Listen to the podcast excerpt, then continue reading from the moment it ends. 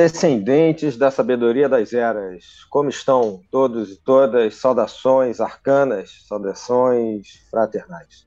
Estamos aqui para gravar mais um episódio do nosso podcast, que é fruto do projeto Sabedoria Arcana, que visa divulgar o conhecimento por meio de livros, cursos e este mesmo podcast.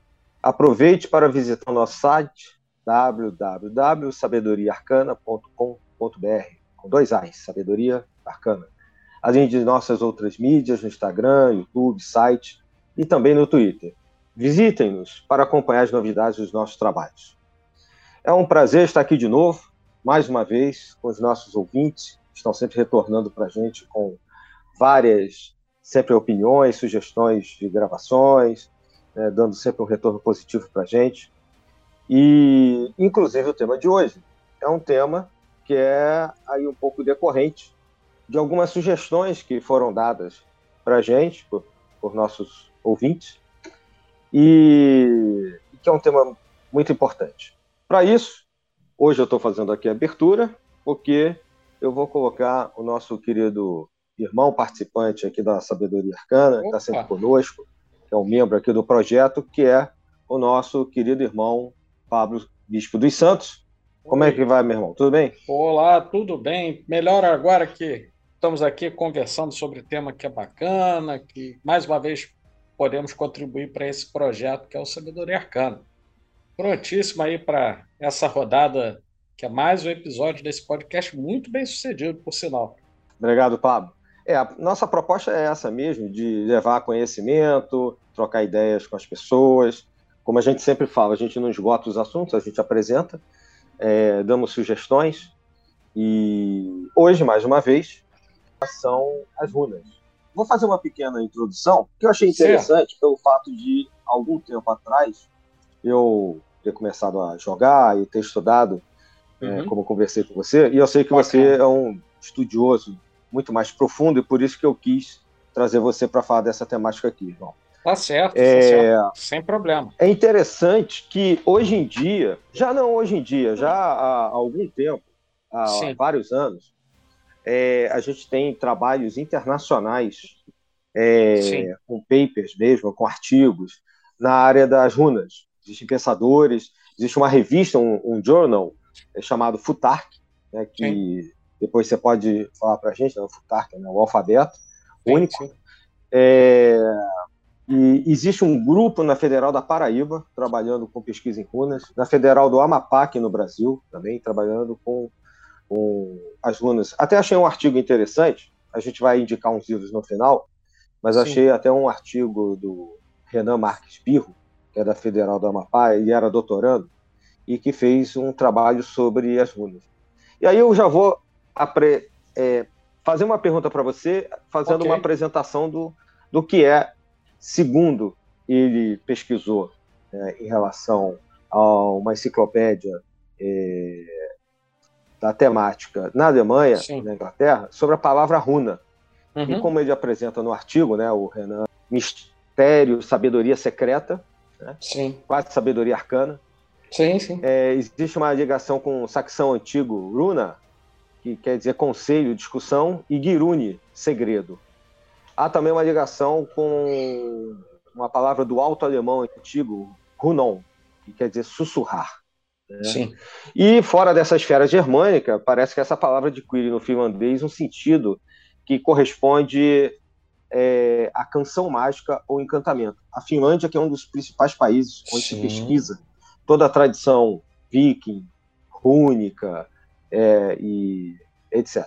Fazendo só um parênteses aqui, antes de passar a palavra, só não, os ouvintes não confundirem é, os vikings, as runas, o que a gente está falando hoje, com o druidismo, com os celtas. Sim, verdade. de vez em quando acontece, se você até quiser depois também fazer uhum. uma alocução sobre isso, claro, é, mas claro. são propostas diferentes, né, com, são propostas que eu digo assim, historicamente são povos diferentes, as runas não foram criadas pelos celtas, né, Sim, verdade. E, e apesar de hoje termos ordens ou tradições neodruídicas e tal, que às vezes misturam várias Sim. coisas, dentre elas fazem a mistura com as Então, isso. É, fazendo essa introdução, queria te okay. passar a palavra, eu já falei demais aqui, você que tem que falar, não, é, não. sobre o que são as runas, o que são elas e de onde Sim. elas vêm.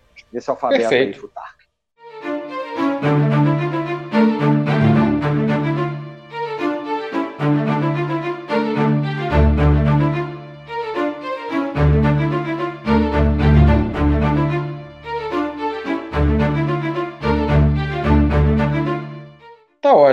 Bom, primeiro eu quero, é, dentro disso que você coloca, trazer uma posição que é a posição de alguém que está pensando as runas como, ao mesmo tempo, algo concreto, e aí essa parte concreta é o alfabeto Futark, nós vemos, né? Uh, e, ao mesmo tempo, como fruto de um desenvolvimento cultural e simbólico que é de vários povos ao, ao mesmo tempo. Portanto, eu diria a você que a palavra ela tem todas essas acepções que você mencionou, e eu diria mais algumas que nós não conseguimos resgatar historicamente. É, eu poderia dizer que a origem indo-europeia é uma hipótese bastante plausível. Bastante plausível daquela civilização que se convencionou chamar por alguns historiadores estudiosos de civilização ariana, né, dos filhos de Árias, né, que migra, teriam migrado do extremo norte do mundo até a outras regiões da, do centro da Europa, regiões fronteiriças, ah, aonde vivem no Oriente Médio ainda os povos semitas, ah, e até mesmo para o Oriente. Sim, eu, eu parto desse princípio. E por que eu estou dizendo isso? Porque quando nós chegamos a ter o alfabeto, Futsark, ah, e aí nós temos contato com ele a partir século XVIII já, já havia é, estudos sobre resquícios de, dessas civilizações, mas eles foram, esse alfabeto ele foi difundido principalmente pelas viagens realizadas pelos vikings, tá? que utilizavam alguns, nem todos, vamos lembrar que nós estamos falando aí de uma época, século IX, século X e até antes um pouco, uh, em que ser alfabetizado, e você que é historiador pode me corrigir se eu, se eu tiver falando uma besteira, ser alfabetizado era algo para muito muito pouca gente. Geralmente a nobreza, não importa em que forma tivesse, ou os altos sacerdotes. Por que eu estou dizendo isso? Porque esse, isso que nós viemos a conhecer é uma síntese comum a vários povos distintos que utilizavam o alfabeto. Porém, quem é que se utilizava desse alfabeto geralmente? Os altos sacerdotes. Ah, e aí, quando falamos de altos sacerdotes, nós temos que pensar que estamos falando também de povos politeístas.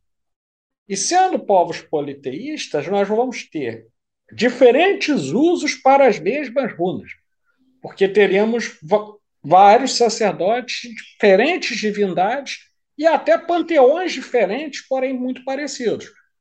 A, a tradição dos fiordes especialmente da Finlândia, que é a mais conhecida, ela foi o que deu origem ao que a gente hoje conhece mais comumente como mitologia nórdica, uh, e foi extremamente popularizada, acho interessante até trazer isso, que uma das pessoas que mais duas pessoas que popularizaram bastante a mitologia nórdica foram o, o John Tolkien, que é o autor do Senhor dos Anéis, e e também o Stan Lee, que foi o criador da Marvel Comics, com os personagens vindos aí com Thor e outros, né? Popularizou, e evidentemente não com a visão histórica, filosófica, etc., mas popularizou para os dias de hoje. Isso motivou até um certo interesse. Mas então, fechando esse raciocínio, é, não é possível para nós hoje, com o conhecimento histórico que detemos, fixar no tempo e no espaço o primeiro momento e como foi utilizado pela primeira vez o alfabeto rúnico. Mas nós sabemos que vários povos utilizavam e de maneiras bastante diferentes. É, um aspecto que é interessante, eu até Eu costumo contestar bastante quando alguém diz isso, né? Por exemplo, quando você olha aqui no Rio de Janeiro a Pedra da Gávea, tem-se a impressão de haver inscrições lá na Pedra da Gávea. E algumas pessoas dizem que ali existem runas. Ah, eu discordo disso. Né? E aí vou dizer o porquê que eu discordo. Porque, ah, primeiro, que não era comum para esses povos que viajavam, supondo que os vikings tivessem estado aqui no, no Rio e tivessem subido a Pedra da Gávea, fazer runas daquele tamanho, né, com mais de um metro cada um. Não era comum. Segundo, para entalhar aquilo numa rocha sólida no século XII, ah, seria uma tarefa difícil. Terceiro, isso geralmente era trabalho dos sacerdotes e não dos comerciantes, dos guerreiros, dos viajantes. Então, eu descarto um pouco essa hipótese da Pedra da Gávea ter escritas rúnicas ali.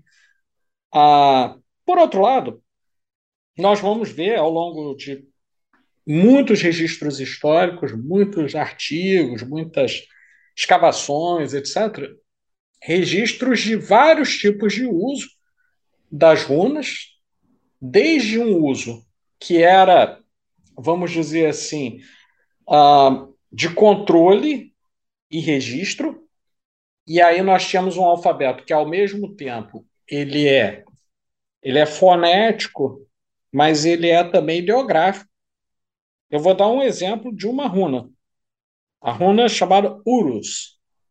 Com Z, né? Termina com Z. Urus. Urus é auroch que se refere àqueles, àqueles bois gigantes, né? É um tipo de gado que cresce no norte da Europa.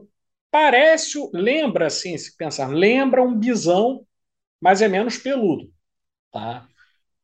Quando você usava aquela runa, o alto sacerdote, que era também um conselheiro do, dos regentes de cada clã, ele poderia estar indicando que sim, você está se referindo ao gado, mas você também poderia se referir a um indivíduo forte, muito forte, forte como um touro, como a gente diz hoje.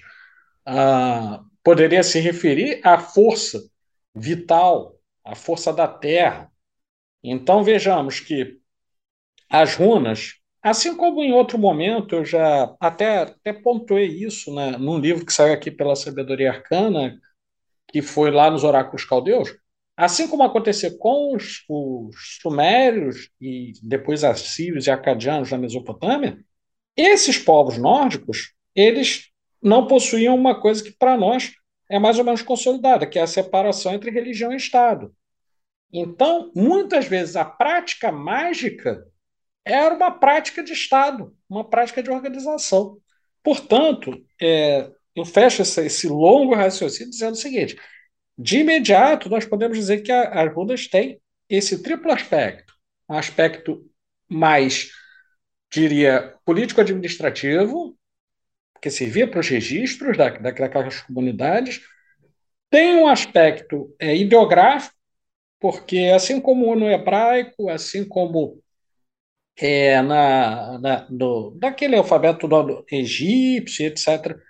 A letra está associada a ideias e tudo mais, e um aspecto mágico, e diria, de, de certo modo, esotérico, que era conhecido pelos altos sacerdotes e pelos praticantes dos cultos das divindades.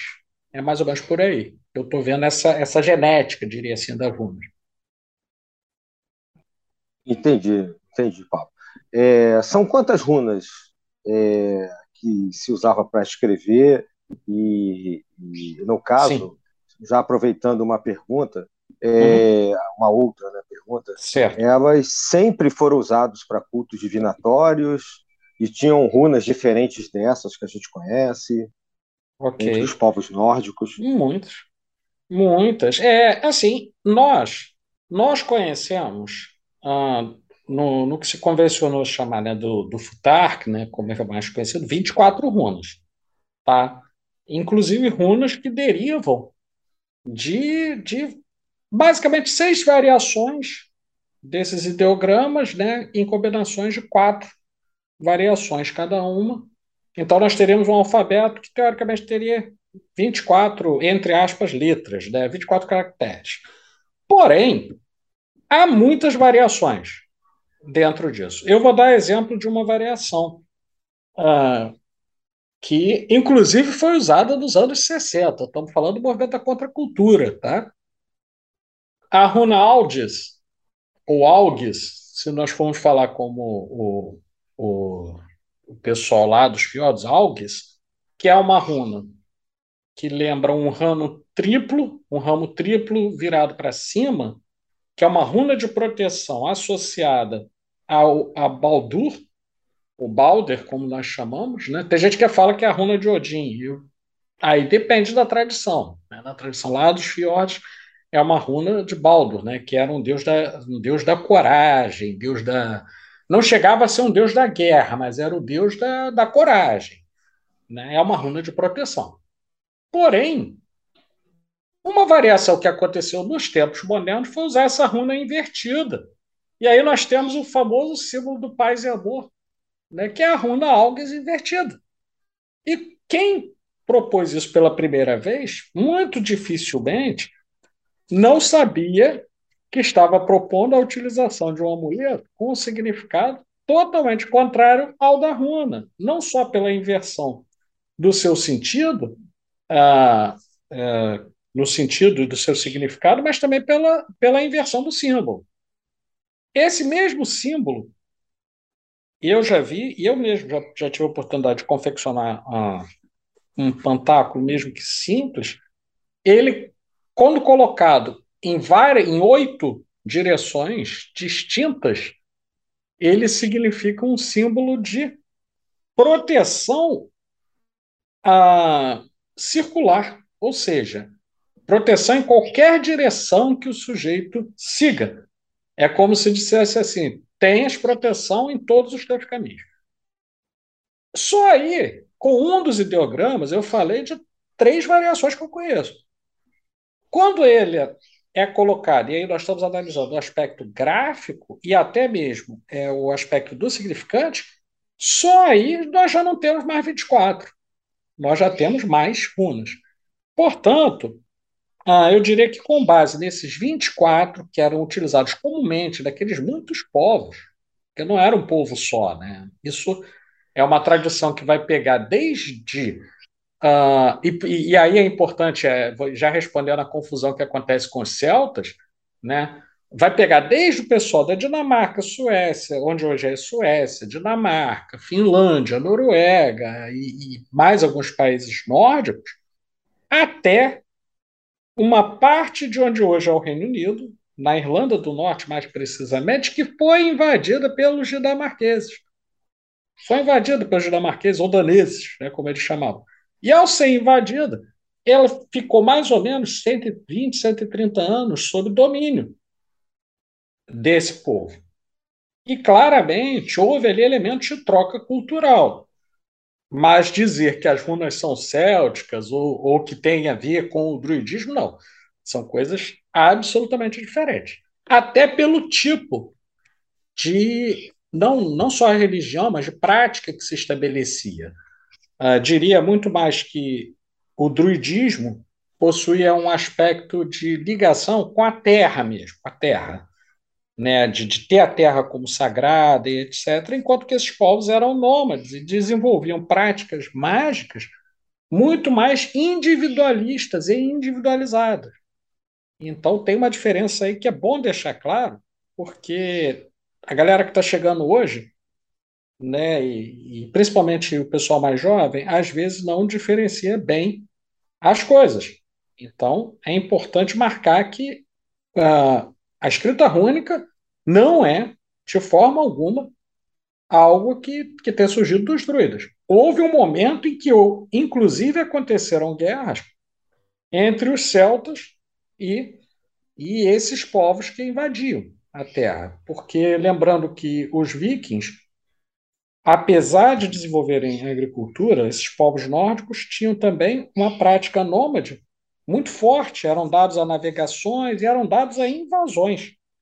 É só só para termos uma ideia, grande parte dos que vieram derrubar o então poderosíssimo Império Romano era composto por esses povos. Claro que havia mais, mas não podemos esquecer que esses compunham e compunham muito fortemente os povos que vieram depois de derrubar o próprio Império Romano.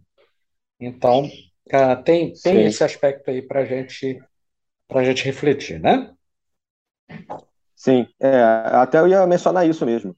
As invasões bárbaras, né? E justamente nesse período aí, no primeiro milênio, lá pelo é, século IV, V, justamente ajudam a expandir esse antigo futark, né, esse antigo alfabeto, Sim.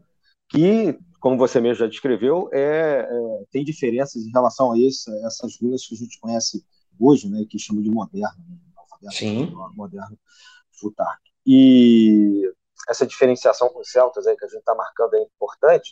E só lembrando uma coisa histórica, né? dois uhum. pontos históricos aí interessantes que você levantou. Realmente essa questão, inclusive do, dos reis, né, se consultarem com os xamãs, com seus líderes religiosos, até os europeus faziam isso, né? os astrólogos, por exemplo, os alquimistas, os hermetistas, vários é, reis fizeram isso, inclusive seguindo essa tradição, uhum. até a Segunda Guerra Mundial, né, quando o próprio Sim. Churchill tinha vários ocultistas né, trabalhando para ele.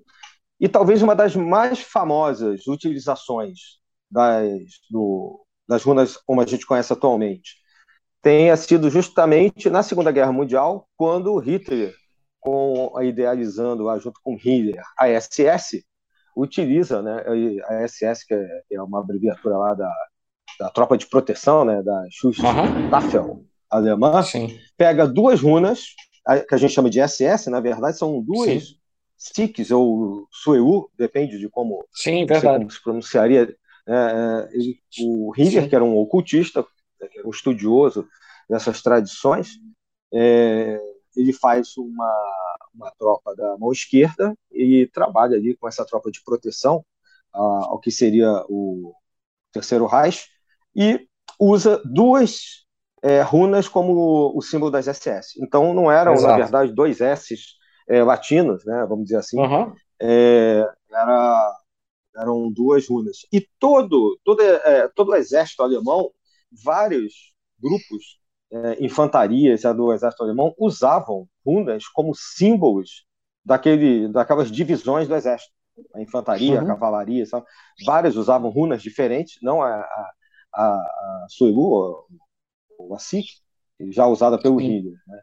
E a gente vê filmes na época, de época também, é, do, dos anos 30 e até antes de acabar a Segunda Guerra Mundial, festividades, inclusive das SS, né, que era uma, a SS era uma ordem, né, era uma uhum. ordem é, como se fosse uma igreja interna dentro de uma grande religião que era o nazismo. O nazismo sim, era, uma sim, religião de Estado.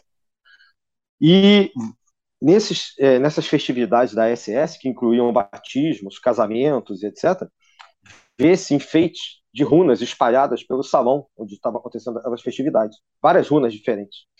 Sim. E, nas, e também nos desfiles que aconteciam em Berlim, é, várias pessoas desfilavam imitando cavaleiros é, nórdicos ou cavaleiros medievais, né, como Sim. da época lá da, da das cruzadas, da, dos cavaleiros teutônicos alemães, carregando runas. Então, é, isso aí você pode, todo mundo pode encontrar na internet aí no YouTube Sim. ou no canal do Richter. É. Então só para só marcar. Para ilustrar, claro. Não, não. E, e, é interessante você você mencionar isso, porque a, a runa escolhida, a runa hum. Ela ela possui dois significados, né? Bom, uhum. um primeiro e de que a gente vai pensar mais ideográfico, ela marca ela marca primeiro um símbolo de luz, mas é um raio, né? Então é como uhum. aqueles clarões nas florestas, né? Que apareciam, mas você sabia que tinha um raio ali, né? Então era um símbolo de luz e ao mesmo tempo um símbolo de destruição. Era uma runa associada a um aspecto de Thor, que era o aspecto da velocidade do relâmpago. Ah, não uhum. à toa que as Blitzkrieg, da, da, ou seja, né, os ataques rápidos e surpresa, os ataques furtivos, eram planejados pela SS. Né? E a SS possuir uh, essas, duas, essas duas runas não é por acaso, realmente, porque havia um aspecto de reforço do que estava sendo colocado ali, até em, em termos mágicos. Porque se formos pensar, e aí, e aí já entrando nesse aspecto mágico né, das runas, existem duas runas a, a, associadas a, a, Thor diretamente. Né? Uma que é, que é desse aspecto que eu acabei de mencionar, e uma outra que, traduzindo, se a gente fosse fazer uma tradução literal de ideograma, nós chamaríamos de espinho, que é Surisas. Né? Ah, porém, ela é uma runa associada ao trovão. Né? A gente traduz como espinho, mas não é, é trovão. Porque ah, era como, como eles definiam aquele som agudo que chega a doer, é como um espinho nos ouvidos. Né? É uma runa diferente. As duas são associadas a Thor, mas a, a primeira ela é associada à velocidade, à iluminação, etc., e também a destruição, e a segunda é o prenúncio da desgraça. Né? É o prenúncio da desgraça. Que o trovão, para esses povos antigos, era algo assustador, e geralmente ele prenunciava isso mesmo, né? que alguma coisa estava acontecendo ali na tempestade. Ah, então, é, esse uso ideográfico estava muito associado à prática mágica dos antigos sacerdotes. Uh, os nazistas recuperaram, devido ao Himmler e, algum, e um grupo forte de ocultistas que estava com eles trabalhando naquilo que a gente chama de caminho da mão esquerda, né? Uh, eles recuperaram uma parte dessa tradição e colocaram a serviço das forças nazistas, como essas cerimônias que você menciona e outras, eram maneiras de, entre muitas aspas, carregar de poder as runas e, ao mesmo tempo, direcionar essa energia para as finalidades que, que eles possuíam. Né? Então, é, é, interessante esse aspecto. Verdade, verdade. Deixa eu aproveitar que você está falando disso. Uhum. Então, vamos entrar no, na questão do uso né, okay. da, das runas. São dois aspectos interessantes que eu, eu, acho que, de uma certa maneira, você começou já a tocar. São os aspectos divinatórios, né, uhum. que a gente, quem já estudou aí runas, é, vai encontrar de vez em quando mensagens ou menções, na verdade, a caminhos como o caminho de Odin, Shendal. E além dos divinatórios, é, queria que você falasse também dos aspectos da magia prática, da utilização. A Perfeito. gente já começou a falar de uma certa maneira, né? Claro. Até que os antigos, não uhum. tão antigos assim, como os nazistas já fizeram. Sim.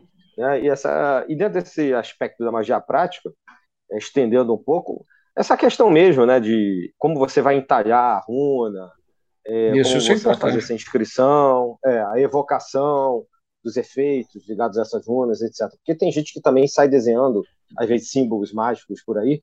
É, existe um, um, grupo que gosta de trabalhar com sigilos e acaba misturando alfabetos mágicos, né, como você uhum. já, já, mencionou Sim. hoje, né? sejam letras egípcias, hebraicas, uhum. gregas, rúnicas e tal. Sim. E não sabe, às vezes, como está usando e por que está usando. Como a gente está falando aqui da, das runas, Vamos, vamos tentar então falar um pouquinho claro. desses aspectos divinatórios e da magia Perfeito. Prática. Bom, primeiro, quando a gente vai falar dos aspectos divinatórios, é, foi necessário num dado momento, por isso que eu estou dizendo que esse alfabeto que nós temos hoje, a gente está vendo uma versão atualizada. Lá nos primórdios é possível que houvesse mais variações ainda, eram vários povos seguindo uma tradição é, mais ou menos uh, não, não unificada, mas ela possuía comunicações, digamos assim, né? Ok. Então, dentro dos, dos aspectos divinatórios, normalmente, os antigos faziam o quê? Eles entalhavam as suas runas.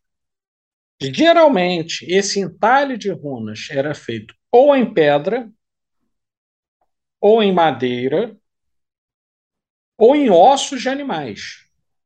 Tá? Havia três possibilidades para isso. Esse entalhe ele era feito sempre, ou via de regra, utilizando uma técnica que muito depois que o Ocidente começa a usar, que os povos modernos começam a usar, que era a gravura em fogo. Né?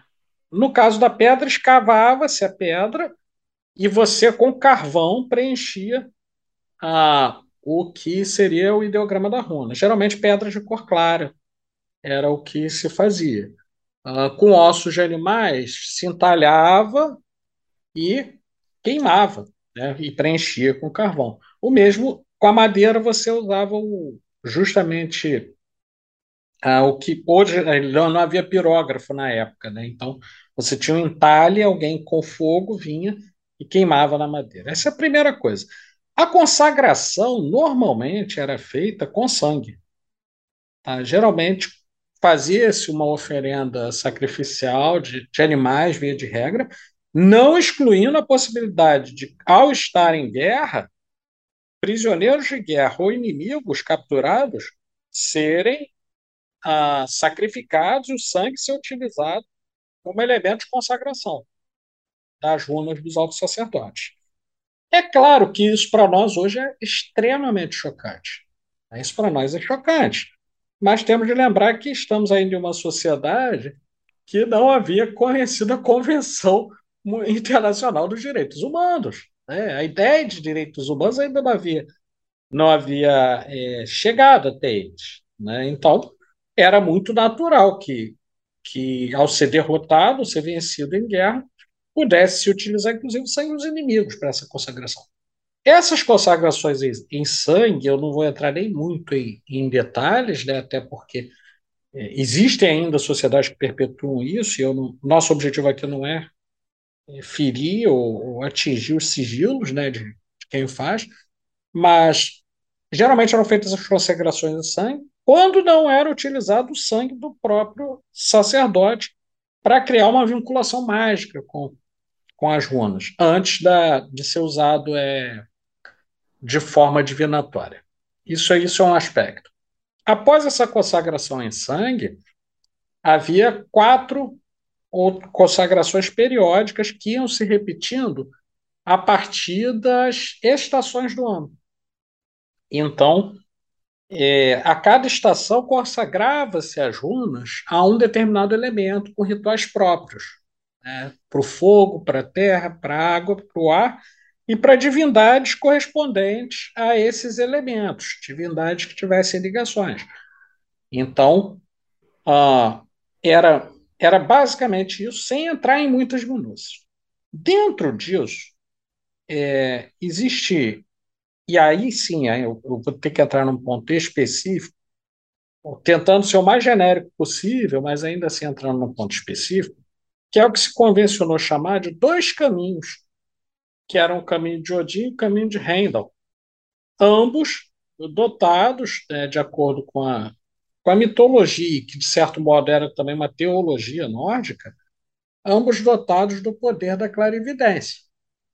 Então, quando o sacerdote fazia uma determinada consagração e um determinado ritual com o seu olho direito, dizia-se que ele seguiu o caminho de Odin e que ele consagrou-se a observar questões que não têm a ver com os deuses, mas têm a ver com assuntos do cotidiano. Que Odin já era o rei dos deuses. Então, para ele, tudo era visto como, no máximo, no mesmo patamar. Então, questões como Teremos colheita abundante esse ano, teremos filhos, irei me casar, venceremos os inimigos e coisas da vida dele. Nós tínhamos os sacerdotes que trilhavam o caminho de Odin, que, como sabemos, ele, até na mitologia nórdica isso fica claro, para obter o conhecimento total sobre os nove mundos, ele sacrifica um dos seus olhos aos pés do, do poço de, de Wirga. E aí lhe é dada essa água do poço para que ele bebesse e ele pudesse enxergar.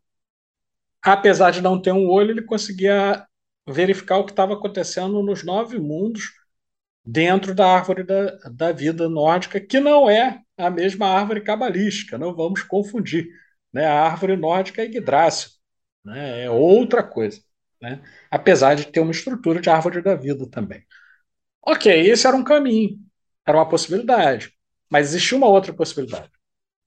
Ah, existiam altos sacerdotes que dedicavam-se a trazer mensagens de outros mundos para esse mundo. Então, o que eles faziam?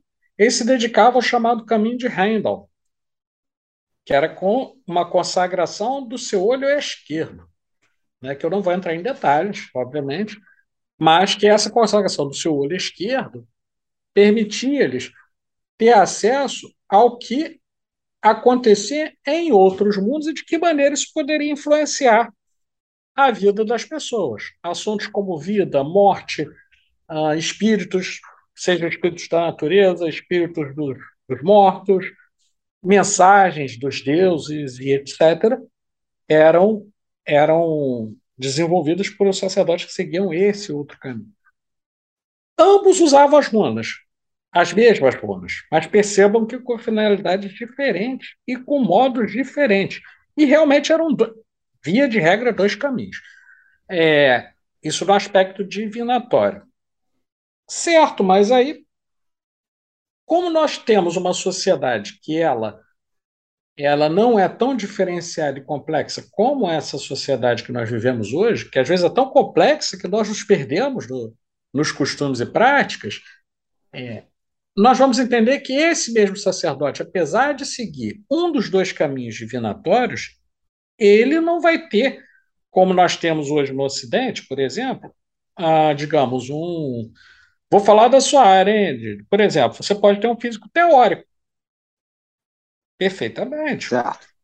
Físico teórico. E esse físico teórico pode nunca ter feito um experimento. Né? Por exemplo, um experimento uh, astrofísico. Ele pode nunca uhum. ter, ter utilizado um, um acelerador de partículas. Quem vai fazer isso? Quem vai fazer isso é o físico experimental. Né? Mas hoje nós temos uma, uma sociedade diferenciada. Né? Na época, não. Se o sujeito detém, entre aspas, a teoria de um dos dois caminhos, ele também precisa exercitar a magia prática. E aí nós entramos no outro aspecto, que é o seguinte: as runas elas evocam significados.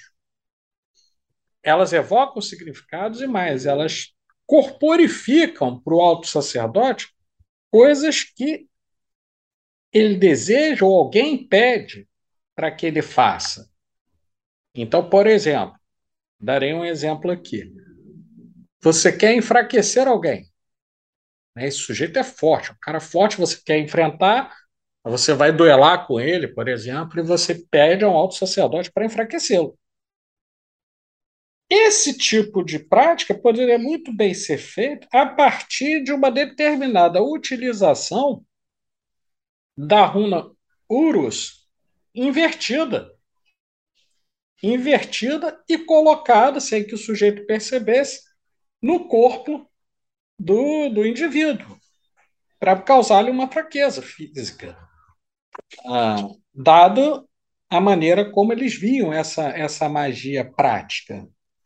Por exemplo, a lenda de, de Siegfried, né, o cavaleiro lendário que, com o sangue do dragão, se torna imortal, ah, disse né, que uma folhinha deixou de cobrir o corpo de Siegfried, e aí ele tornou-se vulnerável e ele acaba morrendo, apesar dele ser imortal depois de ter matado o dragão e se coberto com o sangue do dragão.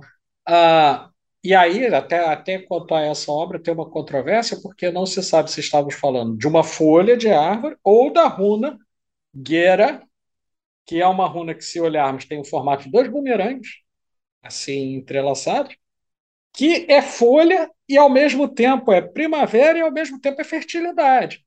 Então nós não sabemos se uma daquelas runas que estava no corpo dele impediu a transformação total de mortal em imortal ou se foi uma folha mesmo. Dada a maneira como as runas se relacionavam numa visão que ia desde o macrocosmo até o microcosmo, desde efeitos corporais. Exemplo, quando a runa Issa, que é uma runa é, que, que é o nosso I, né? tem o formato de um I maiúsculo, né? uma linha reta traçada na vertical. É uma runa que, diferente da runa Hagalas, que é o H, seria o nosso H, que está designando tempestade, neve, essa runa Issa é, é gelo. Ela era utilizada frequentemente para que os sujeitos, entre aspas, tivessem o sangue frio, diminuíssem metabolicamente os seus efeitos é, de agitação, etc., não só para poder se conter numa batalha, ou às vezes até mesmo para poder atravessar o gelo. Então, estou dando exemplo de alguns usos que os sacerdotes faziam das runas a partir do seu significado. E estou tomando um cuidado que é o de não apresentar o meio do caminho, porque aí pode se tornar perigoso, né? Porque não é porque o cara viu num podcast que alguém falou que se você fizer isso, isso, isso, você consegue evocar aquele efeito, né? Então, para evitar isso, eu estou omitindo no meio do caminho, estou mostrando algumas coisas que, que até hoje persistem. Ah, vou contar uma experiência que, que eu tive certa vez. Né? A primeira coisa a destacar é que tem uma diferença, e aí é um ponto importante para considerar. Né? Nós estamos num hemisfério diferente, com uma cultura totalmente diferente, e a ligação com essa egrégora nórdica, ariana, se preferirmos assim, é muito mais frágil do que se nós estivéssemos em Berlim, por exemplo. Porque aquele povo, ele realmente tem uma proximidade maior. Então, tudo que a gente vai fazer aqui tem uma dificuldade a mais, digamos. Mas ainda assim é possível fazer coisas. É, eu, particularmente, sei usar as runas nos dois aspectos, consigo fazer alguma coisa, mas é, eu acho que é necessário ter uma certa prudência.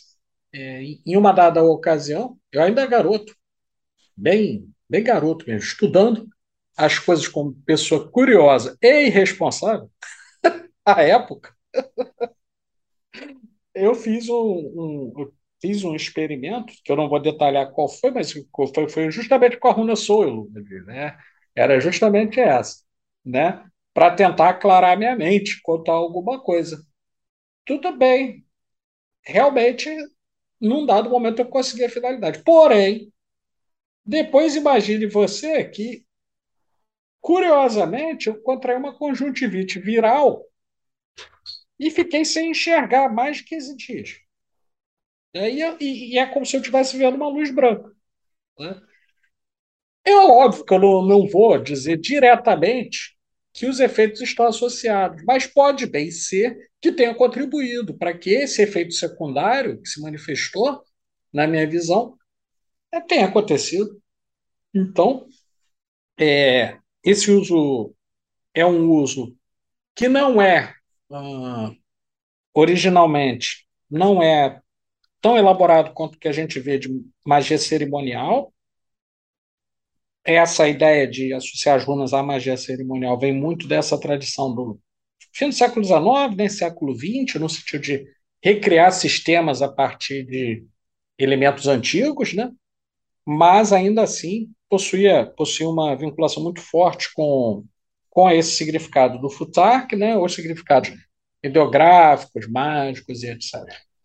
É mais ou menos isso que, que eu, que eu sim, posso sim. colocar nesse momento, sim. É, isso aí é interessante, né?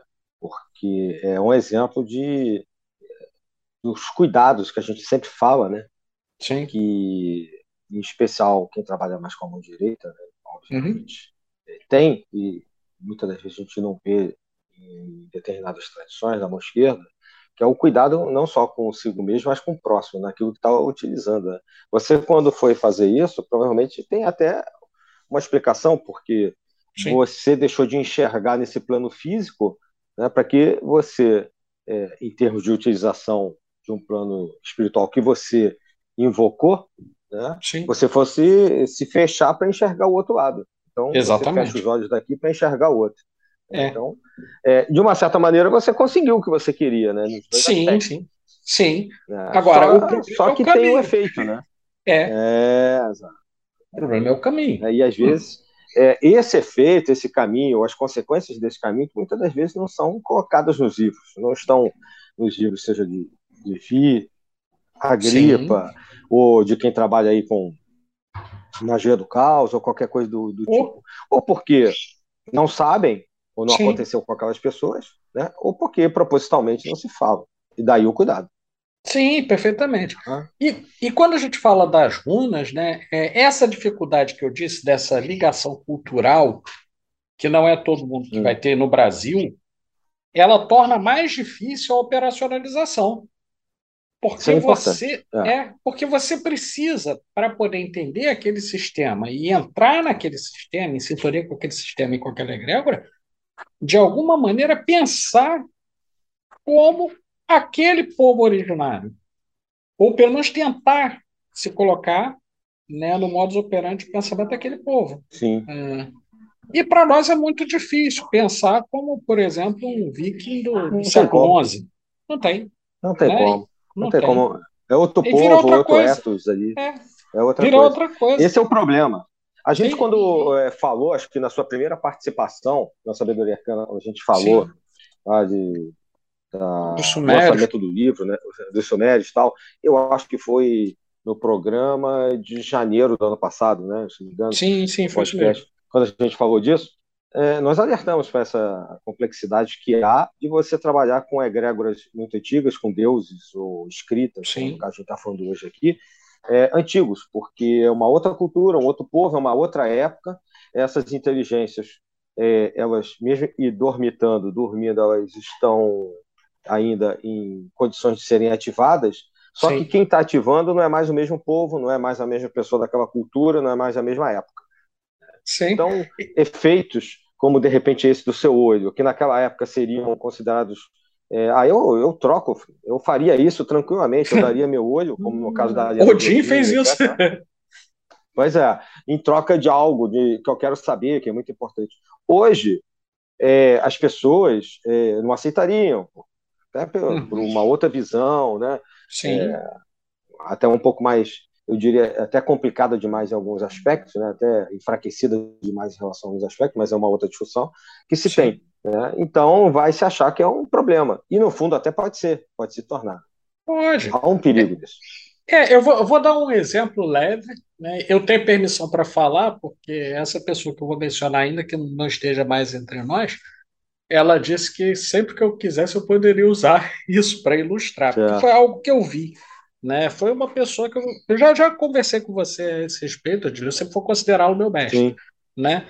Sim. E aí eu estava na casa dele, e na casa dele tinha uma coisa muito curiosa, rapaz, que no assoalho, era uma casa de madeira antiga, eh, naquela região de Penedo, Mauá, né, no, no sul do estado do Rio.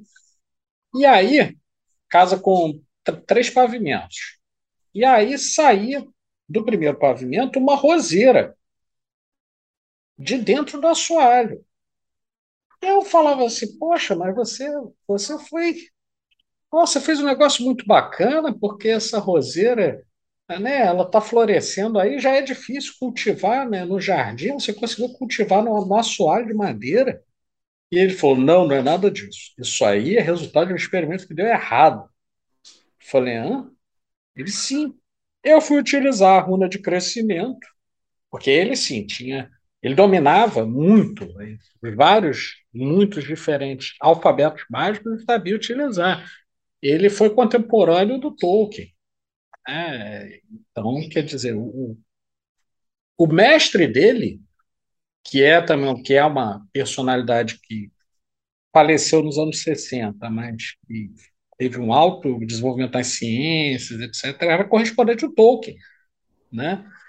Então, para você ter uma ideia de, né, do nível da, do rapaz. Né?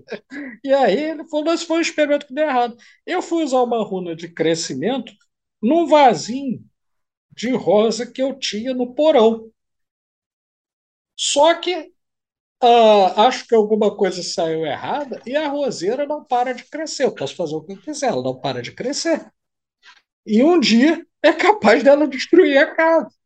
Eu não acho que destruiria, não sei, mas também eu não fiquei, ele não ficou, não fiquei lá tempo suficiente para ver. Mas era realmente curioso, porque ela já estava já tava indo para o segundo pavimento, ela vinha no porão, né? Então, assim, é, é possível fazer isso, esse tipo de coisa. O mais difícil é você conseguir conjugar primeiro, o ritual necessário, a energia necessária e prever o resultado. Aí é que, que a coisa fica mais complicada. E vou trazer um outro fator complicador que eu não mencionei.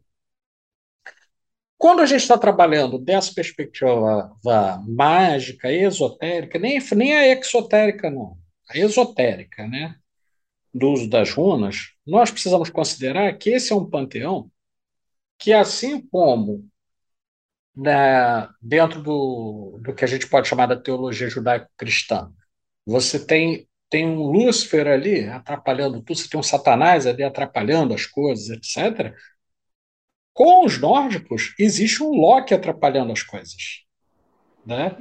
Existe uma divindade atrapalhando mesmo, né? fazendo as coisas darem errado, o tempo inteiro, seja de forma zombeteira, seja por maldade mesmo. E dentro dessas tradições existiam cultistas dessa divindade, né, do Loki, que era, o, era um deus da, da mentira, da trapaça, do engano, do que quer, mas também da estratégia. Então, é, num dado momento, esses povos nórdicos não excluíam esses cultistas, porque precisavam deles para definir estratégias militares, fazerem cercos, emboscadas, etc., através de prática mágica, mas eles também eram um problema, porque várias das coisas da tradição que eles perpetuaram, eles propositalmente inseriram elementos de uso prático das runas que iam dar errado que era para dar errado, que era para o sujeito ficar em má situação. E nós não temos como separar uma coisa da outra hoje. Nós não Sim, temos elementos verdade. históricos para separar. Então, é, tem outro fator complicador para esse uso prático das runas. Sem contar que, antes de fazer um estudo, é, de, e além do conhecimento do significado das letras, né, entender como aquele povo pensava, por que eles utilizavam aquelas práticas mágicas, como. Isso aí acaba sendo é, não só perigoso, como muitas vezes inútil. Né? Como muitas vezes inútil. Então, é, é algo para a gente refletir, que o uso mágico que se faz hoje, ou que se pode fazer hoje nas runas, sem dúvida alguma, não vai corresponder ao que está lá no alfabeto Futark ipsiliteris. Né? É necessário Sim. muito mais do que isso. Muito mais. É o que acontece né, também com a utilização de deuses egípcios, né, com, é, com a utilização dos sumérios e etc. Né? É uma outra cultura, até a noção moral né, de bem e mal era completamente diferente né, do que seria bom e seria ruim, como a gente acabou de mencionar aqui. Sim. Então, há que se tomar sempre esse cuidado, até quando você vai fazer uma assunção né, de, de uma Sim. forma a Deus, né, quando, quando você vai fazer um, algum ritual desse tipo, porque né, pode-se ter realmente efeitos colaterais. Né? Oh. E eu não sei se é isso né, de uma certa maneira, que você normalmente, quando conversa comigo, chama de diferença cultural e geográfica, mas eu acredito que seja, né? Que Sim. seja basicamente essa questão que deve ser respeitada. Uma pergunta que eu queria te fazer, duas na verdade. Né? Uhum. É, a runa branca, aquela 25 runa, ela foi inserida modernamente. Modernamente, sim. Isso aí. É, é, ela não existia, pro, pelo que eu pude, ao longo do tempo aí, é, trabalhar e tal, não existia antes, como se fosse uma representação de Odin, né, de, de uma totalidade. Isso. Exatamente, porque o que, que acontece? É, esses povos, eles entendiam a totalidade como algo diferente do que nós temos. E aí vou, vou entrar no aspecto meio mais metafísico, né, filosófico. Tá? Uhum. Ah, essa tradição que vem desde Aristóteles, de conhecer a realidade através de categorias não estava presente entre os nórdicos. Então, por exemplo, para nós, até hoje existem categorias como verdade, bem, mal, totalidade, existência, não existência e etc. Essas categorias elas são intermediárias, porque apesar de não serem a substância, ela, por exemplo, você não tem como dizer ah, o que, que é a existência. ela não tem uma substância, mas aquele, aquele conceito opera na tua mente. Você consegue falar sobre ele. Os nórdicos não tinham isso. Então, para eles, a totalidade simplesmente era o que estava ali. Era aquilo que se percebia e o que, de alguma forma, chegava vindo de outros mundos, né, dos, oito, dos oito reinos da árvore da vida, por intermédio dos oráculos dos deuses. Então, eles não tinham essa categoria. Para facilitar a compreensão, em dado momento foi inserida essa 25 runa, que é uma runa de totalidade, que ocupa uma posição análoga, mas não, não exatamente. É, é de, desculpe, não análoga, mas homóloga, é, no sentido de ter uma origem comum, a carta do mundo no tarô, né, que é uma síntese. A carta do mundo é uma síntese. Né, ela, é, ela é a totalidade, mas ela também é o recomeço. E aí essa runa branca vem como uma analogia. Ah, ela tem, ela tem, ela tem um aspecto aí embrionário comum. Não que tenha a mesma origem, mas ela, homologicamente, ela, ela ocupa essa função. E aí, quer dizer, vamos dizer, entre aspas, que isso é um, é um estrangeirismo, né? É, um, é uma coisa que uhum. foi importada, foi inserida ali no sistema, mas originalmente não tinha nada disso. Porque para esses povos, as 24 runas, se não fossem suficientes, você misturava uma com a outra. Você é não só formava as tais frases mágicas né, de encantamento, como você poderia até alterar a estrutura da runa. Então, era, era outra forma de pensar. Outra forma. Sim. Tem até uma igreja na Suécia, a igreja de Força, e, que tem acho que 250 caracteres rúnicos e quando você vai, vai perceber lá, vai olhar, existe uma variação sobre o mesmo tema, né? é. ah, sobre essas 24 runas originais. Porque, é, entrando aqui já quase uhum. no final da, da nossa gravação, Sim. eu subentendo dessa runa branca, essa explicação que você deu, né, que é, acaba que são figuras, todas elas, agora pegando as 25 como a gente usa hoje, né? Uhum. Contemporaneamente, são todas Sim. objetos de autoconhecimento também, né? A gente falou Sim. de mágica. Verdade. É óbvio que o pessoal usa como aspecto divinatório, né? Todo mundo, aliás, acho que começa até a conhecer a partir daí. Claro uhum. que existe um aspecto até acadêmico, a gente começou um podcast falando disso, mas Sim. o que você podia falar assim sobre essa questão do autoconhecimento agora? Ok. Vamos lá. É, bom, a primeira coisa é a seguinte: as runas elas possuem uma, uma forma de autoconhecimento que vai, vai se distinguir do arquétipo do herói que tem uma jornada, que é muito comum nos ritos iniciáticos modernos, é muito comum nos ritos, iniciáticos é, da tradição judaico-cristã e ocidental. Né? Ela, nós temos geralmente a metáfora do caminho, né, como elemento uhum. estruturador, né, a metáfora das passagens que o herói tem de, de suceder para poder atingir a iluminação, etc. Está lá As no runas... dos Anéis, né? Exatamente, exatamente. Quando, quando você, quando, quando, você vai e você tem, aliás, tem, tem uma parte que. Duas partes, comentando o Senhor dos Anéis, que tem até uma relação com as runas, porque o Tolkien, é, que era um grande linguista, alguns dizem, não, ele criou um alfabeto próprio. Bom, é possível, mas eu não sei até que ponto aquele alfabeto não era expressão dos estudos que ele faz depois do seu doutor, doutoramento, em que ele está justamente uhum. trabalhando nesse período em que os, os invasores nórdicos conviveram com os irlandeses, e ali tinha uma espécie de língua comum Uhum. Não sei te dizer. Não sei. E o Tolkien não está aqui para poder falar, né? e o filho dele, eu acho que não me atenderia. Já além de estar idoso, tá? Eu acho que. Quem sabe, é.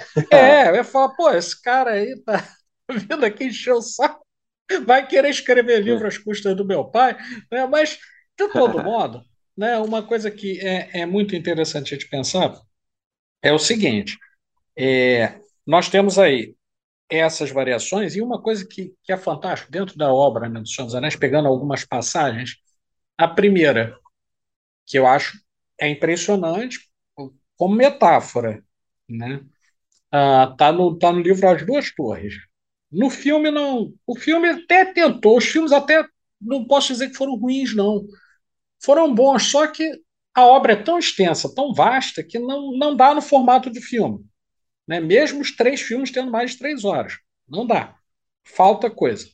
Então, por exemplo, tem uma parte em que o, o alto mago lá que se corrompeu, que era o Saruman, ele está isolado na torre, e aí o, o Gandalf, que aliás foi inspirado, uh, eu não sei se eu já disse isso, mas se não disse isso desse podcast, eu, eu digo, porque aí faz parte da correspondência do, dos dois autores, né? O Gandalf e o Tolkien, desculpe, o Gandalf, ai meu Deus, o Gaston Bachelard e o Tolkien se correspondiam, né? Uhum. E, e, quem olhar as fotos do Gaston Bachelard, etc., vai entender por que, que o Gaston Bachelard, por um tempo, ficou sem falar com o Tolkien. Porque sem a autorização dele, ele pegou a imagem, que era do Gaston Bachelard, que também era um mago, né, um alto praticante de magia, entre outras coisas, e construiu o Gandalf. Mas ninguém sabe disso. Pois é, pouquíssimas pessoas sabem. Bem poucas. Mas o conhecimento dele. Ah, e quem, quem duvidar disso, eu convido a ler a Psicanálise do Fogo, convido a ler é, um outro livro também chamado Ar e os Sonhos, a Água e os Sonhos, a Poética uhum. do Devaneio. Aí a gente vê, quem conhece alguma coisa né, iniciática vai ver que ali, além dos estudos Exato. do inconsciente, etc., ele está ele tá pegando uma série de elementos ali místicos. Mas aí, até um outro dia, quem sabe a gente pode falar sobre o Bachelard, né? Mas, é, é, né? pode ser. Mas então, Nesse caso, ele pega o, o aspecto físico do, do Bachelard né, e o fato do Bachelard ser um sujeito lixo, e ele escondia isso de todo mundo. Ele era um sujeito extremamente discreto, extremamente discreto, e ele transforma o cara no, no Gandalf, que era um dos hum. personagens principais do, do, do Senhor dos Anéis. Né? Isso causou uma revolta muito grande, os casos sem se falar. Mas então, eles estão avançando num dado momento, no livro As Duas Torres, e passam por Isengard, que foi destruída, que era o reino desse mago. E aí o Gandalf faz uma advertência. Diz assim: olha, ele perdeu quase todos os seus poderes, mas o maior de todos ele não pode perder, pois faz parte dele. Aí a gente, quem tem algum conhecimento iniciático vai entender o que, que ele está falando. Aí uhum. ele diz: esse poder é a sua voz. Então, qualquer que ouça a sua voz ficará encantado pelo que ele disser. Ora, o que, que é isso? Ele está dizendo o seguinte: ali tem uma mensagem velada. Enquanto as pessoas estão preocupadas com o que está escrito, né, por exemplo, os personagens lá do livro estavam preocupados com as inscrições que estavam no anel, estavam preocupados com o uhum. anel, né, estavam preocupados com uma série de outras coisas. O que o Gandalf está morta. É, a letra morta. Ele está alertando, não, não, não. O que faz ativar o principal dos poderes é a voz, a maneira como são proferidas as palavras. Né? Uhum. Isso está valendo também para o alfabeto uh, do Futsark. Porque imagine o seguinte: uma coisa era o modo como essas palavras eram vocalizadas lá na Noruega do século IX. Sim. Aqui no Brasil a gente não tem referência disso. Então tem mais um aspecto. É. Isso, isso é um.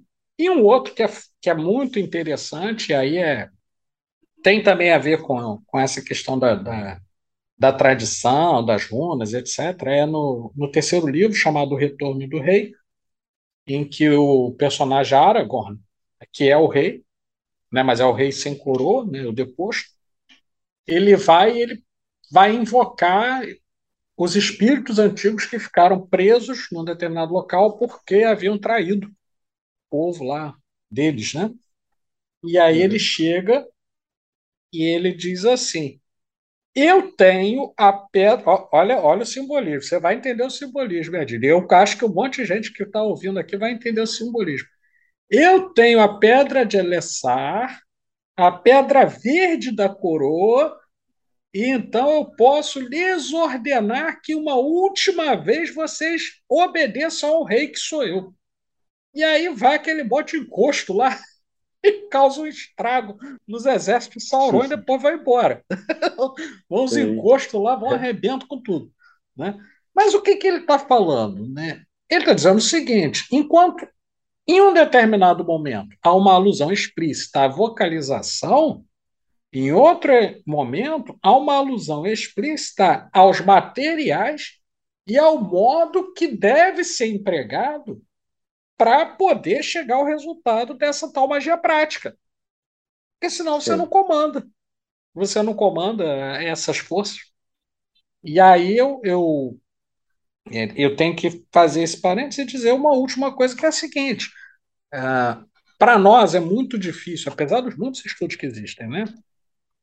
Trabalhar com proficiência, trabalhar com a margem de acerto grande, é, com, com essa magia prática que advém do, do alfabeto Futark, porque vão nos faltar muitas referências. Muitas referências. Um número enorme de referências. Sem contar que, eu, eu, lembrando né, que geralmente quem, quem fazia o papel de mensageiro uh, dos deuses era o Loki. Ainda tem isso. Pois é. É, é um exuzinho ali, né? É, rapaz, é exatamente. Né? É por aí. Né? É por aí. É, quem estiver ouvindo pode lembrar lá do, dos filmes da Marvel, vai lembrar do Loki. Sim, totalmente. Né? Aliás, o, o, o, ator é muito bom. Né? O ator é muito bom. Quem Sim. leu o livro do Thomas Bulfing, que é o mesmo que escreveu a Era de Ouro da mitologia grega, né? Ele escreveu um livro sobre mitologia nórdica, muito bom também. Vai ver claramente que as histórias contadas pelo Locke, o ator representa muito bem. Porque você olha, ele não é totalmente mal. Ele está fazendo as coisas por um caminho que é caótico. Né? Porque ele Sim. acredita, ele é um inconformista, vamos dizer assim, ele é um inconformista. Só que o grande problema, Dílio, é que nessa inconformidade, nada para ele tá bom. Ele quer zoar tudo, ele quer transformar tudo em outras coisas. Né? E aí dá problema, né? E, e não podemos Sim, é desconsiderar é que se você está trabalhando com esse elemento mágico, você tem que considerar as figuras, né, a, as entidades que estão no panteão. Então. Exatamente. Não só uma, né? Não, é, tem Não é só aquela que você acha que você está trabalhando. Exato. Por exemplo, quando você. É, e aí, só, só para ilustrar, né? Algumas runas são diretamente ligadas aos deuses, outras ligadas a elementos da natureza, tá? e outras ligadas a aspectos é, bem específicos mesmo. Por exemplo, é, eu dei um exemplo, né? A runa Gera, né? que é folha, mas é, é, é primavera, né? etc. Mas havia o equivalente na mitologia grega, que eram os titãs, na mitologia nórdica, nós temos forças desse tipo também, uhum. que eram descritas né, por combinações de runas. Né, e dizem que até ativadas por alguns altos magos por combinações de runas, como Surtur, né, a entidade do, do, do de Muspelheim, que, que era uma entidade do, do fogo, que claramente inspirou, aí eu posso dizer, é minha opinião. Quem tiver é, melhor conhecimento não tem problema e pode refutar a vantagem, porque é opinião, né? Não estou construindo aqui uma tese claro. científica. Mas, por exemplo, uhum. quando você pensa lá na Europa século VIII, século IX, em que se concebia lá, lá para principalmente leste e norte da Europa, nós vimos muitas gravuras ah, do do fogo, né? Do fogo eterno, do inferno, aquele sujeito chifrudo, né? Aquele diabo chifrudão, assim, né? E etc. É um surto. Você olha, é o mesmo surto. Assim, a, a iconografia é igualzinha. É, o cara mora Sim. no reino de fogo, tem, tem chifres né, gigantescos, etc. Almas torturadas ficam ali e tal. Pô, cara, é muito parecido, por exemplo, com, com, com iconografia do inferno. Né? E aí, por que, que eu estou dizendo isso? Porque se já é difícil trabalhar com o alfabeto, imagine com essas combinações dessas forças que estão além dos deuses. Que são, para os nórdicos antigos, né, aqueles que estão acima e nas sombras. E olha que concepção interessante, né? Você que é um cara que, que entende né, de, de questões de astronomia e etc.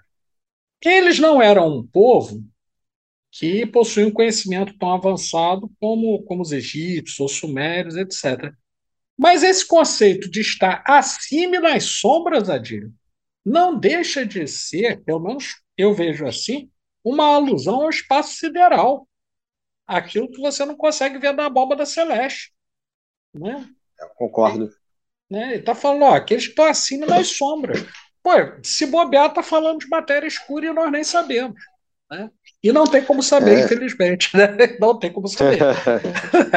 infelizmente. Existe né? um estudo interessante sobre isso, sobre o conceito, né? o conceito de espaço na história, ou história do uhum. conceito de espaço, é, que, obviamente, assim como o conceito de tempo, são importantes para a estruturação da ciência, da visão de natureza e tal. Então, tem uma, um estudo nesse sentido, inclusive, sobre a questão de terra, céu e inferno entre os hebreus, entre uhum. os gregos, né? E é, é, o pessoal que trabalha com isso academicamente, em relação aos povos do norte da Europa, é, também tem essa visão em relação a como é, toda essa mitologia dos vikings, dos povos, dos povos nórdicos, localizava essa, isso. E essa visão que depois passa, né?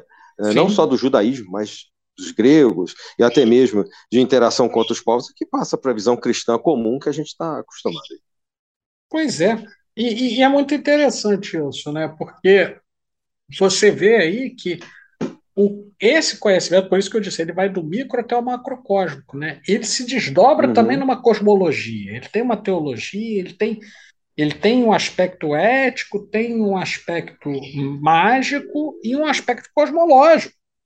Por exemplo, uhum. só para só exemplificar, né, e, e, não sem me estender muito, mas uh, uh, para os antigos, especialmente na época da Babilônia, né, que na, na Babilônia, já no, no, que a gente chama de terceira idade da Suméria, né, tendo Babel como capital e Nimrod, que, que é até mencionado na Bíblia, né, ou Amrafel como rei, uh, você o culto a estar né, dizia que de tempos em tempos a, a deusa adentrava ao submundo e ela ressurgia resplandecente. Aí, tudo bem. Mas a periodicidade que isso acontecia tinha a ver com a eclíptica, a trajetória de Vênus, que em dadas épocas do ano ficava praticamente invisível, em dadas épocas do ano era era muito, muito fulgurante. E aí, caramba, os caras relacionavam isso a um conhecimento de astronomia que só veio muito depois. Né? Só veio muito depois. Né? Então, assim, é, é interessante também sobre esse aspecto. Quando a gente vai olhar Sem dúvida. Esse, esses povos, né? É muito, muito interessante mesmo. E o vale olhar para o céu sempre foi um objetivo de todos esses povos da antiguidade. Né? Tanto que Sim. a astrologia e essas relações mitológicas nascem disso. Né? Talvez Sim. tenha sido o primeiro interesse é, religioso, místico, como queiram chamar, né? talvez modernamente ocultista, a partir da, da, do céu. Sim. E da própria terra onde morria, né? Claro. É. Então, assim como é em cima, é embaixo. Sim, verdade. Por aí mesmo. Sobre a questão do autoconhecimento, ah, né, só para a gente fechar, né? E você é, fazer um comentário. Isso, é, é verdade. Utilização como autoconhecimento. É, eu, eu, vou, eu vou exemplificar com esse monte de coisas que eu fiz, porque eu queria dizer que o autoconhecimento para esses povos não era linear. Assim uhum. como eu fiz uma explicação sem querer, que foi tudo menos linear. Né? Ou seja, é, para eles, o indivíduo e iria experimentando as coisas sem uma sequência. As experiências adivinham a cada um a partir daquilo que eles chamavam de normas, que eram Urd, Skurd e Verdandi, que na Grécia Antiga tinham, tinham divindades com, com um papel análogo, que também eram três mulheres, né? que eram as Moiras, né? que eram as senhoras do destino. Para os nórdicos, existiam Urd, Skud e Verdandi, que eram as três Nornes, que eram as três senhoras do destino. E o que, que elas faziam? Elas teciam os fios da vida das pessoas, né? E, ao mesmo tempo, cortavam esses fios da vida. Só que elas faziam isso de maneira caótica, porque elas só possuíam um olho. Então, imagina, eram três criaturas, deveriam ter seis, né? mas elas tinham um olho só.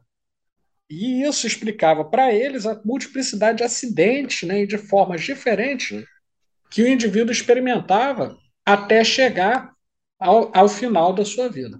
Muito interessante, e falando nisso, era a, a prece que eles faziam, a invocação que eles faziam às, às normas, que na verdade a gente traduziria muito mal e porcamente, né? Urd como destino mesmo, Skurd, ou Skir, dependendo, né? Como sendo, é, entre muitas aspas, existência, e Verdandi como necessidade, né? que são os, os motores para eles, né? Da, e acho que, de certo modo, para muitos povos, né? De, de toda a ação humana. E aí havia uma prece que eles faziam sempre para que as normas permitissem que eles não morressem de velhice. Olha como é que a sociedade era diferente, né? Que eles não morressem de velhice. Inclusive, uma das runas que era mais empregada entre eles era justamente não só aquela runa Aldis, que era de proteção, mas eles empregavam uma outra runa que, que era aquela outra runa de Thor que eu mencionei, que é Surissas e por que eles faziam isso? Porque o ideal deles era morrer em combate. Né? Então eles rogavam as normas para que não permitissem que eles morressem de velhice, porque era uma desonra o cara morrer de velhice. Porque muitas vezes morrer de velhice porque já não podia mais ir batalhar, então tem que ficar aí na cama, etc. E outra coisa, não tinha plano de previdência social, não. Ficou velho, meu amigo. Problema seu. Isso se você fosse um ancião né, bem conceituado, porque do contrário, o próprio sujeito tirava a vida, né, para não ser um, um, peso né, para os familiares, etc. Né? E hoje é totalmente é. contrário. Né? A nossa sociedade, só para ilustrar essa diferença enorme né, de pensamento, hoje as pessoas querem viver 150 anos, se bobear. Né? O cara quer morrer de velhice. Né? E, e, e aí, por que, que eu estou mencionando isso? Porque dentro do caminho do autoconhecimento, para eles, a morte, de forma alguma, era tabu e de forma alguma era encarado como alguma coisa a ser evitada. Era uma parte do processo de vida. Tanto é que eles eram conhecidos como sendo povos que entravam num estado de frenesi chamado de berserk. Né? Eles entravam num estado de frenesi em batalha em que eles se atiravam com tudo. Né? Foram um problema, aliás, devido a boa parte é, da influência deles, que o Império Romano cai, porque eles iam lutar e eles não paravam enquanto não morressem. Né? E eles acreditavam nisso. Por isso que eu reitero que hoje você pegar um, uma pessoa jovem de classe média, nunca passou nenhuma dificuldade, tem um determinado modo de vida, né? Vai, sei lá, viaja duas vezes por ano, já foi à Disney algumas vezes, né? Está acostumado a comprar as coisas no shopping ou na internet para não ter que ir ao shopping que dá trabalho. O cara não vai conseguir com facilidade uh, entrar nesse modus operandi para poder trabalhar com o sistema por dentro. Ele vai ter uma cultura no máximo livresca acerca de, é. desse, desse alfabeto, né? essa questão aí do, do, até a gente muitas das vezes erroneamente chama de suicídio, né? Sim. É, é os japoneses chegou até uhum. modernamente, já que a gente falou da Segunda Guerra Mundial, é. né? A gente lembra aí, os japoneses faziam, né? Os kamikazes. É. essa questão da morte, da honra, né? da batalha, de você é, realmente não chegar até mesmo a uma velhice, é, é, algo que realmente marcou muitos povos, chega até os dias de hoje. De uma certa Sim. maneira, ainda se discute isso, né, com suicídio ali de adolescentes, de determinadas pessoas, somente nos povos orientais. É, mas é claro, né, assim, pelo que eu posso uh, deduzir de tudo que você falou, de toda a importância né, das runas, para a gente aí fechando aqui o nosso podcast. Claro, então, claro. É, toda a importância não só como um conhecimento externo, tudo isso que a gente discutiu aqui, mas como um autoconhecimento, assim como acontece com todo e qualquer alfabeto sagrado, é, o, o Ogan, lá dos celtas, uhum. por exemplo, também é pouco falado, às vezes se confunde aqui com as runas, e, e, toda e qualquer tradição que, de uma certa maneira, acaba sendo usada de alguma maneira pelo misticismo, pelo ocultismo é, moderno, contemporâneo. Sim. É, Para a gente poder fechar, como a gente normalmente claro. faz, você tem alguma indicação de obras, de livros, tem. algumas coisas que você quisesse deixar aqui para os nossos ouvintes? Claro, tenho sim. Bom, a primeira, primeira coisa que eu, que eu quero indicar, antes, antes de falar do, dos livros, é a importância de, sim, se você, num primeiro momento, você quer estudar as runas, você quer ter um contato mais próximo com as runas, vale a pena comprar pronto, tudo bem. Mas é muito importante, se você deseja ter é, algum conhecimento divinatório, que em dado momento você faça as suas próprias runas. Né? Você faça.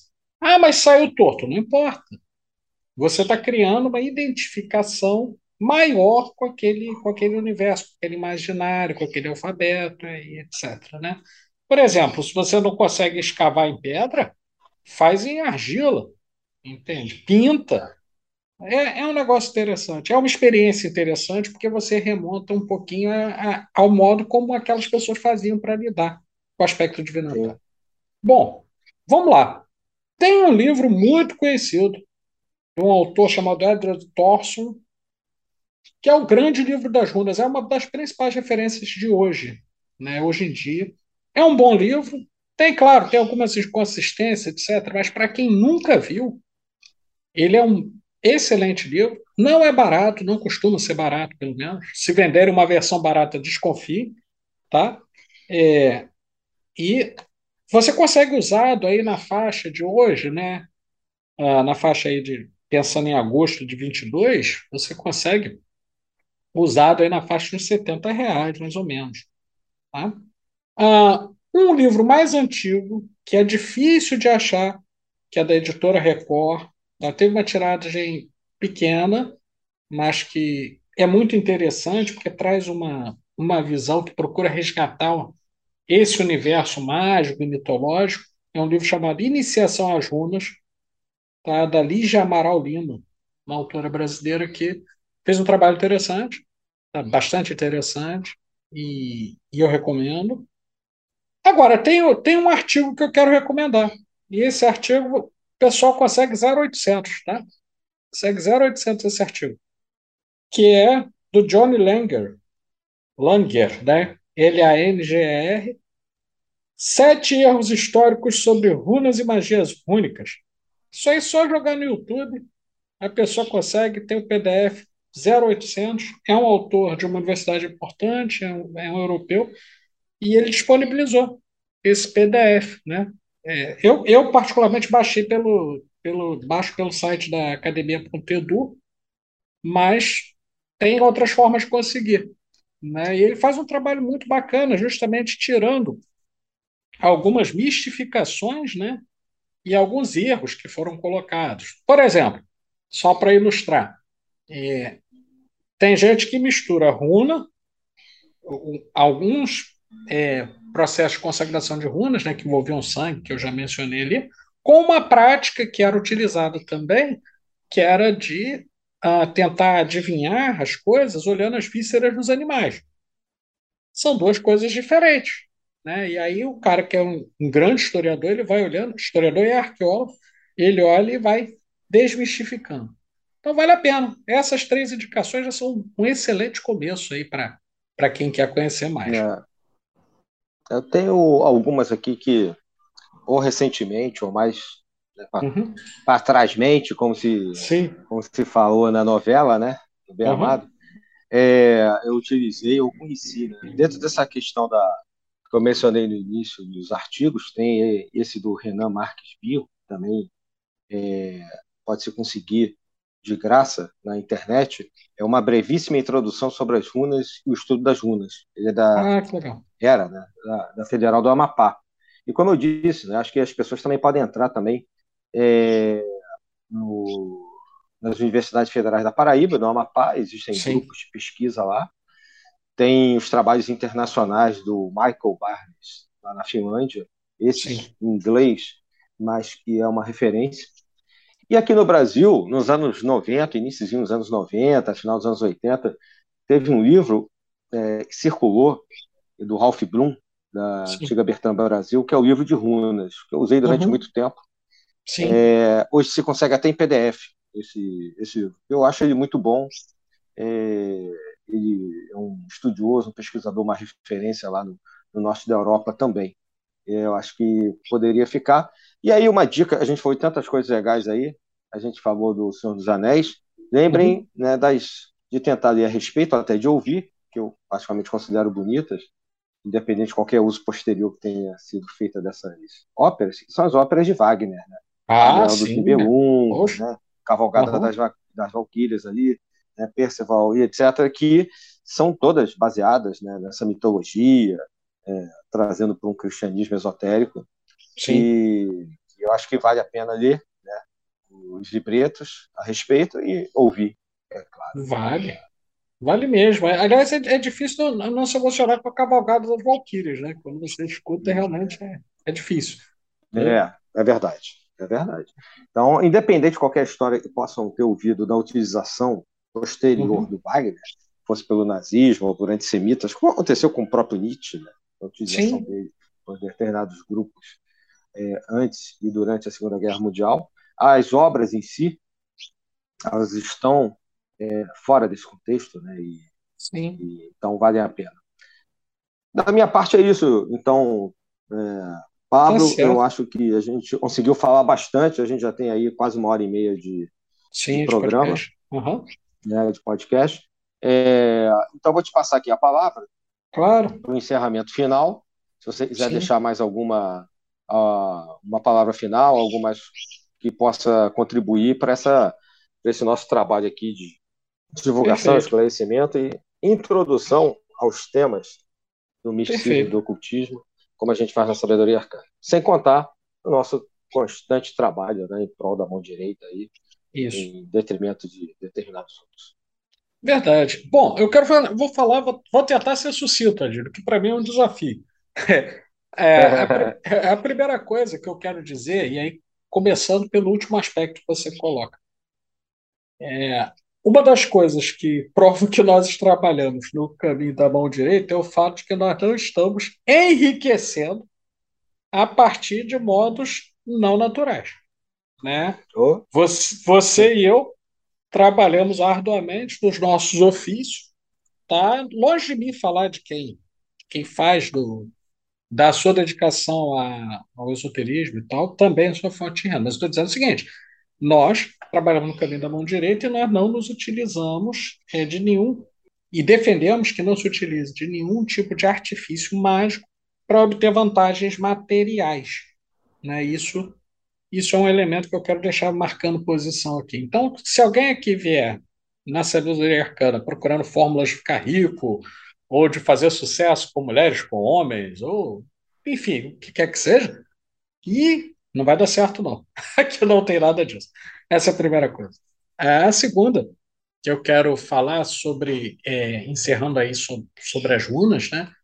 É que elas são importantes elementos de autoconhecimento, especialmente quando você foca em eventos que podem acontecer na sua vida. Num certo aspecto, elas lembram um pouco o I Ching, né? lembram um pouco o I Ching, tá? falar pontualmente, etc. Terceiro ponto, Adilho, queria anunciar uma novidade né, que nós vamos ter aqui na, na Sabedoria Arcana, e, e isso posteriormente vai ser divulgado e tal, que é a possibilidade de atendimento divinatório utilizando runas, tarô e etc., mediante agendamento. Então, é, daqui a, daqui a um tempinho a gente vai ter isso estruturado e constando no site aqueles que desejarem, tem pessoas né, que fazem esse tipo de atendimento, eu, a Dílio e outros. Nós fazemos esse tipo de atendimento, fazemos consultas, etc. É, com métodos divinatórios. Esse é um ponto. E por último, mas nem por isso menos importante, é, eu quero deixar a todos aqueles que prestam atenção nos nossos podcasts, sejam aqueles que estão interessados e acham que falamos alguma coisa interessante e querem aprender, sejam aqueles que depois vão ouvir o podcast com o objetivo de contar histórias mitológicas a nosso respeito. Porque esses também, de certa forma, estão nos ajudando a divulgar o que temos aí. E, por último, lembrar a todos de ficarem ligados. Temos aí todo mês um episódio dentro de um assunto interessante, mantendo todo respeito às tradições e procurando trazer aspectos que não são comumente vistos aí pelo, pelo público em geral. Então é isso. Da minha parte, saudações arcanas, um abraço fraternal a todos e a todas que estiveram conosco aqui. Muito obrigado. Obrigado, meu irmão. Você que é uma das pedras angulares aqui da, do nosso projeto. Então é isso. Obrigado. Eu espero que a gente tenha contribuído. Deixo aqui a minha saudação fraternal a todos e todas. Saudações arcanas e até a próxima.